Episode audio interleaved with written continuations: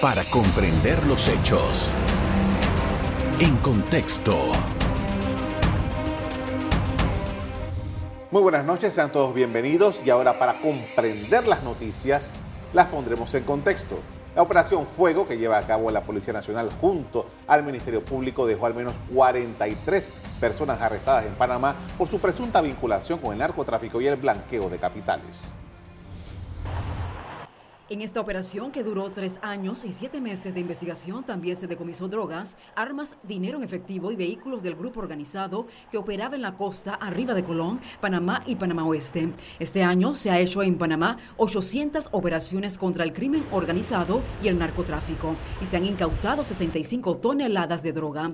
¿Cuáles son los resultados de estas acciones antidrogas? Nuestro invitado de hoy nos habla del tema. Así es nuestro invitado de esta noche, José Abel Almengor, ex magistrado de la Corte Suprema de Justicia y ex fiscal de droga. Buenas noches. Muchas gracias, Carlos. Eh, muchas gracias a tu fina audiencia, específicamente pues en este tema tan sensitivo, de tanta importancia para la comunidad y específicamente en los momentos que, se avecinan, que son los momentos de financiamiento de campañas políticas. Sí, eh, me llama la atención el número del, reporte que hace de la cantidad de operaciones que se han dado. La última es esta Fuego, pero hemos eh, relatado aquí una serie de hechos que operaciones grandes que el Ministerio Público con la policía y los otros organismos de seguridad han estado llevando a cabo. ¿Qué es lo que se desprende de lo que hemos visto hasta el momento de su óptica? Esto es una secuela eh, que viene ya de muchos años. Y viene ya de muchos años porque debemos entender que tanto el Procurador General de la Nación como el director de la Policía Nacional llevan años trabajando juntos. Él, fue director de antinarcóticos específicamente y el fiscal de droga tiene más de 25 años en la institución trabajando lo que es la penetración de las organizaciones criminales, conocer su, eh, su parte interna de manera específica, la utilización de fuentes de inteligencia de técnicas de investigación como la intervención de telefónica con fines judiciales, como las operaciones encubiertas, como las entregas vigiladas. Todos estos son mecanismos para conocer desde adentro de la organización criminal su estructura, sus móviles, sus eh, bienes, eh, cuáles son los bienes que los mismos mantienen, cómo los eh, utilizan y, y, específicamente las personas que están íntimamente relacionadas con las actividades criminales.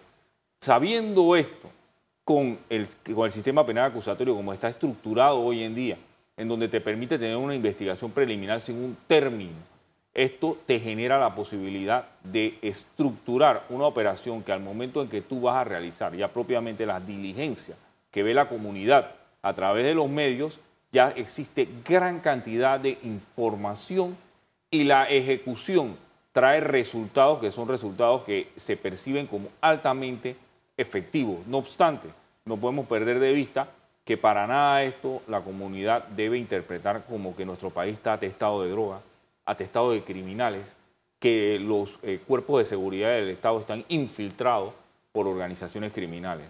Lo que sucede aquí es que se está poniendo una realidad que ha existido durante toda la vida a disposición y al conocimiento específicamente de las personas comunes. Y esto es importante porque el Ministerio Público debe realizar ese trabajo de conocer a el empleado, de conocer a todas las personas que trabajan en los cuerpos de seguridad del Estado, en el órgano judicial, en el Ministerio Público, en el órgano ejecutivo, específicamente en los cuerpos de seguridad del Estado como la Policía Nacional, y hacer permanentemente esa labor de purga, y disculpa que utilice esa palabra, esa labor de sacar de adentro a las manzanas prohibidas. Y para esto únicamente eh, se puede realizar a través del manejo de información en tiempo real y la infiltración de las organizaciones criminales. Ahora estamos hablando de que eh, se está usando mucha tecnología para hacer estas infiltraciones, para hacer estos seguimientos a estos grupos criminales. Sí, lo que sucede es que los, eh, la tecnología está a disposición tanto, del, tanto de los buenos como de los malos. Los, eh, los criminales también eh, utilizan la tecnología. Entiéndase la comunicación en tiempo real a través de, de diferentes plataformas de WhatsApp. Toda esta tecnología ellos lo utilizan y el Ministerio Público tiene y la capacidad de poner, infiltrar esa tecnología a través de las diferentes salas de interceptación de comunicaciones judiciales que existen. Poder lograr saber en tiempo real cómo van a operar las organizaciones criminales para desarticularlas, para desbaratarlas, para infiltrar y poder evitar tener prevención de la comisión de crímenes posteriores. Así que la tecnología es algo que va de la mano con las organizaciones criminales, porque las organizaciones criminales siempre van a tener que comunicarse. Y ahí es donde está la habilidad del Ministerio Público de tener acceso en tiempo real a esa comunicación. Ahora, en esto de la Operación Fuego eh, y, otras anteriores que se han dado, esa zona en particular, archipiélago de San Blas, la zona costera, la costa arriba de Colón, la ciudad de Colón, la costa abajo, es una zona en donde eh, tradicionalmente ha habido mucho intercambio de drogas, mucho trasiego. Eh, ¿qué, qué, ha, ¿Qué ha variado en esa zona ahora que lo hace como que, nos damos cuenta de que hay mayor, eh, digamos, incautación por ese lado? Una zona extremadamente vulnerable por las, las costas, la inmensidad de las costas, la costa, la costa arriba de Colón, eh, Colón del Norte. Eh, han habido grandes incautaciones, específicamente también en el área de Veraguas, en Isla Coiba, eh, la llamada embarcación Gatún en el año 2007 fue una incautación significativa de 19.7 toneladas de cocaína. Esta área siempre ha sido una área sensitiva porque las lanchas rápidas están en la capacidad de tratar de conectar embarcaciones para eh, hacerla, llenarlas de sustancias ilícitas que van con destino principalmente a Estados Unidos y posteriormente, en otros casos, a Europa. No obstante, eh, en la actualidad se ha visto una penetración completa en el área de los puertos, específicamente en el área de Colón. Y esto eh, tiene que ver mucho con una, con una situación que hace, desde hace muchos años está en discusión, que es la colocación de radares, corrido, de la colocación de rayos X en tiempo real para el escaneo efectivo de contenedores y evitar de alguna manera que los mismos sean afectados por personal del puerto a través de la ruptura de sellos, ingreso de drogas ilícitas y posteriormente al momento del desembarco en otros puertos que otra parte de la organización criminal proceda a sacarlo, a terminar de romper los sellos y utilizar incluso contenedores de personas que están mandando cargas lícitas de, de de empresas que están mandando cargas lícitas para contaminarla con sustancias ilícitas mediante la penetración de personal del puerto. Es aquí donde los escáneres en tiempo real se hacen cada día una necesidad y Panamá ha estado dilatando eso por muchos años. La penetración del crimen organizado en el personal de los puertos, específicamente Manzanillo y Cristóbal, es un tema que en el futuro va a haber que discutirlo de manera muy clara por parte de las autoridades competentes porque eso pone la marca país de Panamá en juego cuando esta droga es incautada en el extranjero, en puertos específicamente de Europa, principalmente en Holanda, en donde se incauta regularmente sustancias ilícitas provenientes de Panamá. Con esto vamos a hacer una pausa para comerciales. Regreso, seguimos analizando el escenario de esto del narcotráfico y el uso del dinero del narcotráfico en Panamá. Ya regresamos. En contexto. Estamos de regreso con José Abel Almengor, ex fiscal de drogas y ex eh, magistrado de la Corte Suprema de Justicia. Estamos analizando los operativos antidrogas en el país y estábamos haciendo un análisis acerca de lo que hemos encontrado, pero parte de lo que se ha encontrado en todos estos operativos recientes es un aumento, yo diría, yo creo que hay un aumento en la captura de personas, funcionarios, ya sea de seguridad o de otras instituciones públicas, en estas operaciones. ¿Qué, se deriva de esto? Evidentemente que el Ministerio Público y la Policía Nacional eh, tiene que hacer de manera continua actividades realizadas a tener inteligencia sobre el comportamiento que están teniendo eh, los diferentes eh, miembros de los cuerpos de seguridad del Estado que están encargados de la persecución del crimen. Ver si su perfil desde el momento en que fueron nombrados hasta la actualidad ha variado de manera significativa, principalmente en lo que tiene que ver con eh, la, compra de bienes eh, suntuosos o su perfil económico. Si de alguna manera su perfil económico no coincide con, eh, con lo que, los bienes que están obteniendo, con los inmuebles que están obteniendo, porque esto es una labor permanente, continua, de conocer a tu empleado Ese es el primer indicio, esa es el primer, la primera clave para poder establecer si una persona de alguna manera está recibiendo un dinero que no se corresponde a sus ingresos reales y si puede haber sido eh, penetrado por el crimen organizado. Porque el crimen organizado dentro de sus características, dentro de sus componentes, mantiene un renglón que es tratar de corromper a los funcionarios públicos. Tratar de corromper a los funcionarios públicos para conocer en tiempo real cuáles van a ser las actividades que va a realizar ese cuerpo de seguridad del Estado dirigido a la desarticulación de una organización criminal. Conocer en tiempo real información. Ese es uno de los kits principales del crimen organizado para mantenerse vigente, saber la información en tiempo real. Ahora, nosotros aquí hemos estado viendo también cómo ha variado el perfil de, por ejemplo, nosotros en Panamá hemos tenido por muchos años el tema de las pandillas. Y se había conocido a las pandillas primero en el trabajo del menudeo, después en el transporte y al tumbe de drogas, cosas de estas que, se daban. Los colombianos o de otras nacionalidades los contrataban para que les garantizaran la seguridad de la, la droga.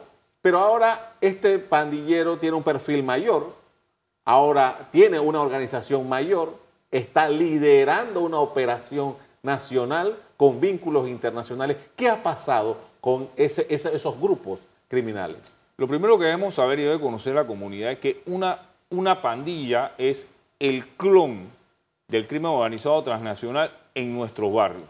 Específicamente mantiene los mismos componentes de una organización de crimen organizado transnacional. Controla territorios, controla gran cantidad de dinero procedente de actividades ilícitas y controla un personal que actúa a través de armamento, tiene fuerza para realizar sus operaciones.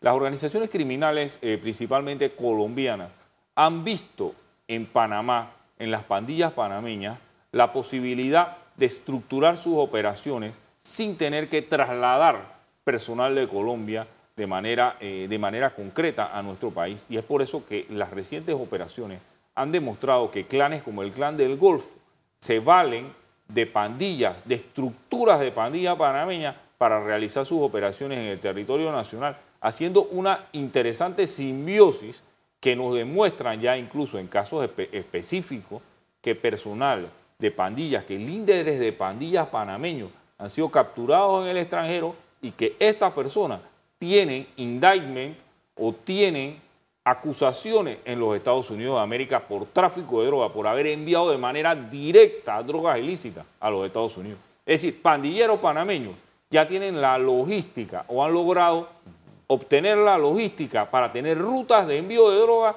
a Estados Unidos. Eso ha sido demostrado en las últimas capturas. Es decir, ya la pandilla panameña ha dejado de ser un ente local para convertirse en un ente con vínculos a nivel internacional y específicamente carteles colombianos, carteles mexicanos que son los dedicados al transporte de droga específicamente a Estados Unidos. Esto es peligroso en la esencia porque esa estructura de la pandilla y con lo que estamos viendo hoy en día, la recolección de firmas para candidatos de libre postulación, esa estructura de la pandilla no puede ser utilizada como una estructura ni para recolección de firmas ni como una estructura para proceder a el día de la votación a llevar los votos a la urna.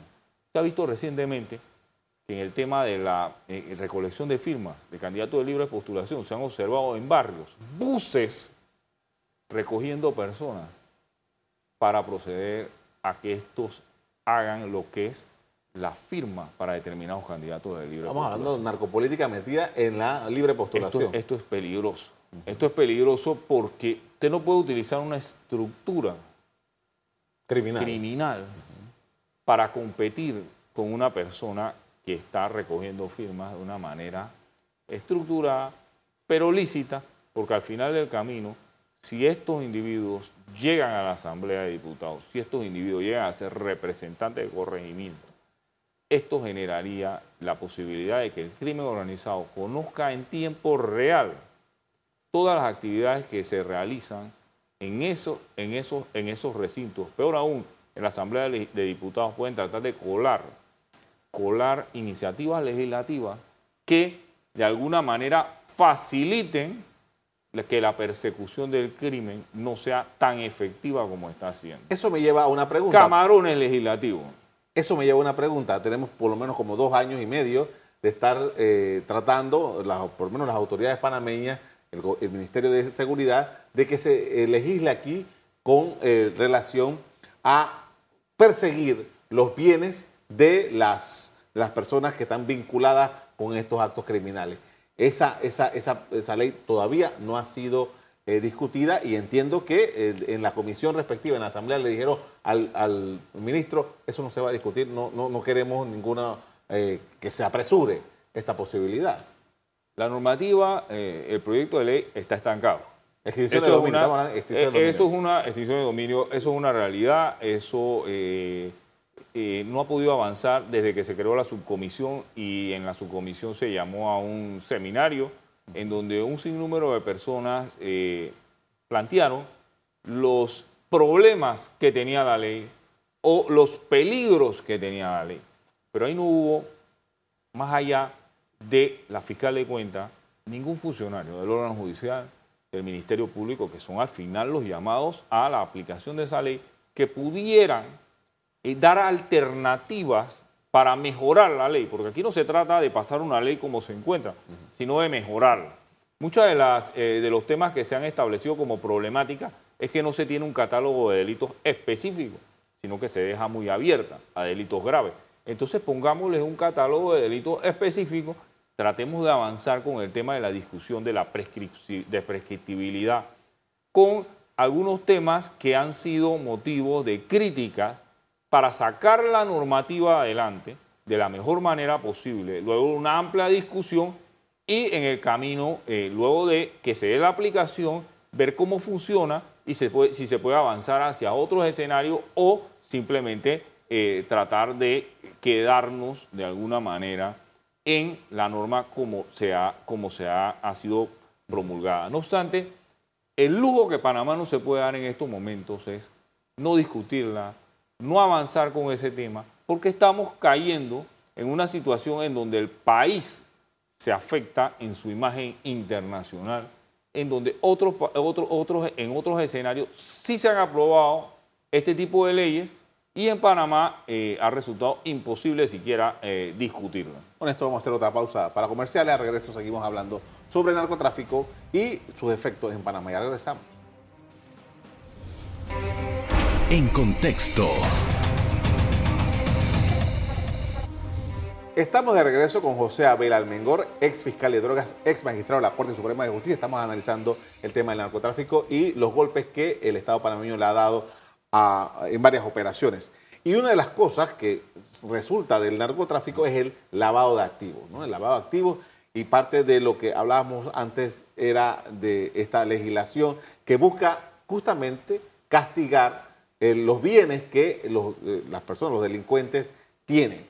Y hablamos sobre lavado de activos, porque hay, además, Panamá está en el foco por eh, sus posibilidades de que no legislar, juzgar por temas de lavado activo.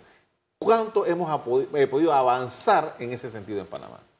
Panamá, Panamá ha avanzado muchísimo en el tema de, lavado, de, de blanqueo de capitales y lavado activo desde el año 2015, en donde se ha eh, realizado una, una importante legislación tendiente específicamente a regular a los sujetos no financieros, como serían los abogados, como serían los contadores, como serían las empresas dedicadas a, la venta de vehículos y eh, una serie de sujetos obligados, no financieros, que cada día eh, específicamente eh, tienen la, han, tenido la, obligación de mantener información en tiempo real en el caso que las autoridades nacionales se la pidan. Esto eh, se ha demostrado en los últimos operativos porque se ha logrado la incautación de gran cantidad de dinero en bulto, 10 millones de dólares. Eso demuestra una imposibilidad de las organizaciones criminales de colocar ese dinero en los circuitos económicos reglados o a través de la utilización de contadores, abogados, otra serie de profesiones reguladas. De haber habido facilidad de colocar ese dinero en los torrentes económicos reglados, no hubiese sido posible jamás incautar esa suma de dinero en poder de una organización criminal. Eso demuestra una falta operativa, una falla operativa significativa. Y eso es una buena noticia para Panamá.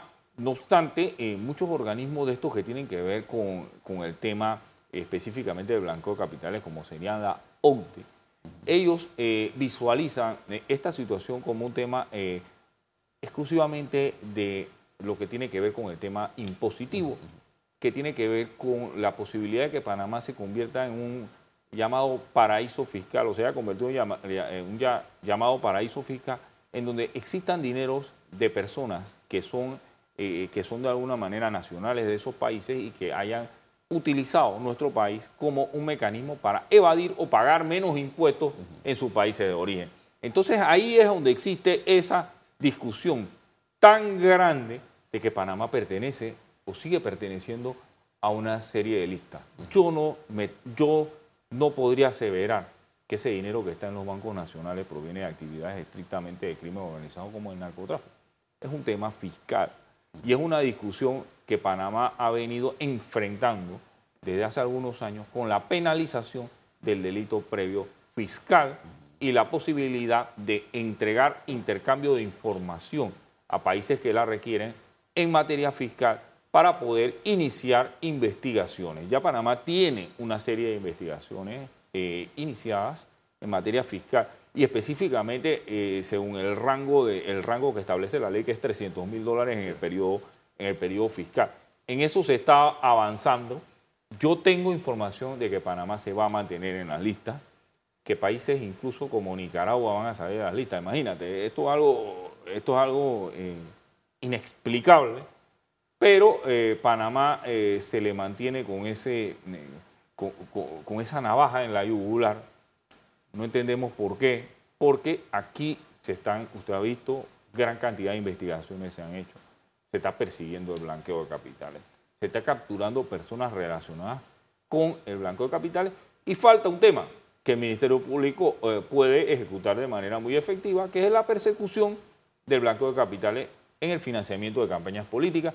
Es el momento, eh, va a haber mucho dinero eh, en la calle para, para la operatividad, para la movilidad, el dinero que no se reporte al Tribunal Electoral. Su fuente el Ministerio Público tiene la obligación de realizar las obligaciones, las eh, investigaciones eh, respectivas. Dígame algo, aquí hay un rol que es de la Fiscalía Electoral y está el rol del Ministerio Público. ¿Cómo se encuentran para eh, justamente resguardar este tema de que las, las campañas electorales no estén, no estén financiadas por dinero sucio?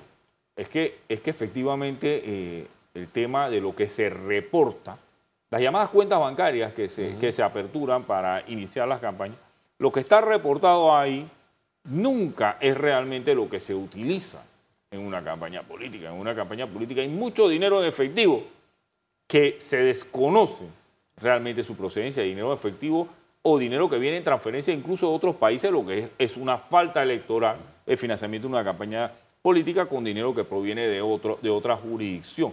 Eso ni aunque se proceda a, declarar es permitido, el dinero tiene que venir efectivamente de nuestra jurisdicción para financiación de campaña política. Entonces el Ministerio Público, cuando tenga información de inteligencia que determinado candidato está financiando su campaña política, lo haya declarado o no lo haya declarado con dinero en efectivo, en bulto, que está siendo repartido específicamente en los centros de vocación al momento de la, recolección de firmas o de cualquier manera, el Ministerio Público tiene que la, obligación de iniciar una investigación de oficio para proceder a confirmar o descartar eso, iniciar una investigación por blanqueo de capitales porque la legislación penal lo permite, la persecución de blanqueo de capitales producto del financiamiento de las campañas políticas. No hacerlo o hacerlo deficientemente implicaría que estas personas pudieran llegar a los organismos de poder del Estado y tener una incidencia en las políticas públicas, que es lo que ha sucedido en los últimos años. Ahora, eh, el, crimen organizado no se detiene, está buscando las posibilidades, si, si lo buscan por aquí, él, trata de entrar por acá. ¿Qué es lo que tiene que hacer Panamá para, desde el punto de vista presupuestario, desde el punto de vista logístico, para enfrentarse a esa realidad del crimen organizado? Cada vez los cuerpos de seguridad del Estado tienen que estar eh, presupuestariamente mayormente habilitados. Eh, tiene que haber cada vez un presupuesto superior para que exista mayor cantidad de fiscales y de policías, y específicamente no cualquier tipo de policías, policías de investigación. Porque hoy en día con el sistema penal acusatorio tenemos unos policías específicamente de investigación. Están las labores de inteligencia y están las labores de la policía que se dedica a la investigación, que va de la mano del fiscal desde el inicio de que inicia, desde el inicio que se da cualquier investigación preliminar, el fiscal tiene que tener su equipo de policías investigadores que están bajo su mando para poder llevar adelante esto a buen ritmo hasta que se le pueda presentar el caso a juez de garantía y el juez de garantía tenga un caso que sea fuerte, contundente, que no tenga vicios y que pueda avanzar en el tiempo. Él, la capacitación, eh, que los presupuestos sean eh, efectivos para el Ministerio Público y para el órgano judicial, principalmente que exista una relación, una simbiosis con los diferentes cuerpos de seguridad de otros países para intercambiar información en tiempo real. El mundo es hoy en día uno solo, es un mosaico, tenemos que conocer específicamente un rompecabezas donde nosotros tenemos que conocer las piezas que se encuentran en los diferentes países y para eso hay que tener intercambio de información en tiempo real. Le agradezco mucho por habernos acompañado esta noche para hablar de este tema, muy amable. Gracias. A usted también quiero agradecerle que nos hayas puesto atención para hablar y analizar estos asuntos. Como siempre, los invito a mantener la sintonía de EcoTV. Buenas noches. Para comprender los hechos. En contexto. Revive este programa entrando al canal 1 de BOD de Tigo.